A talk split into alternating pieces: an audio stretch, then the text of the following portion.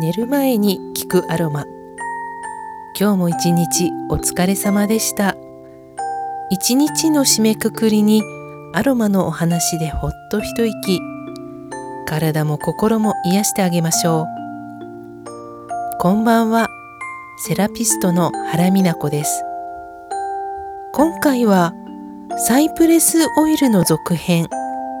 体心お肌への働きをお話しします。サイプレスは血の循環を活性化し調整することができるとお伝えしました。血の巡りとを連携するホルモンバランスのサポートにも使っていただけます。月経痛や月経過多で悩む方月経感覚が不安定な方。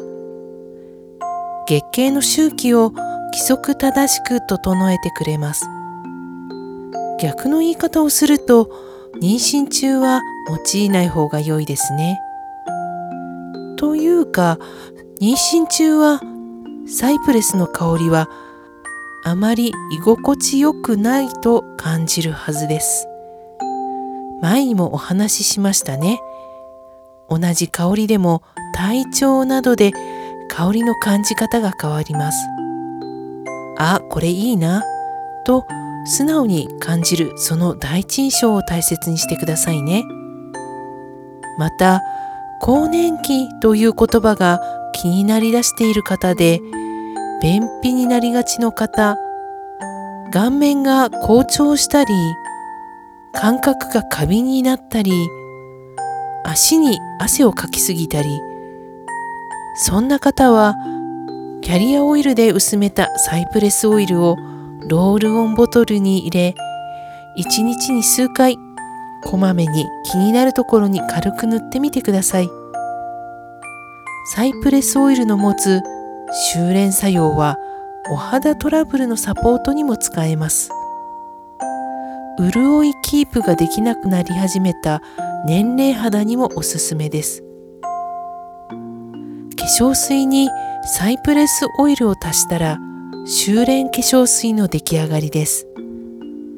年齢肌の私はサイプレスとラベンダーをプチプラ化粧水に足していますよ。男性用の香水にも使われるサイプレスデオドラント効果を期待できますので少し頭皮に塗り込むのもおすすめです。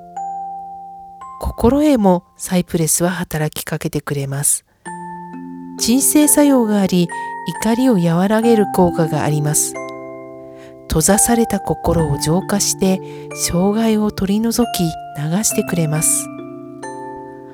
アロマオイルの持つ働きを十分に体感するためにはクオリティの高いアロマオイルをセレクトしてください。次回はラベンダーオイルの意外な使い方をご紹介しましょう明日もいい一日となりますようにおやすみなさい。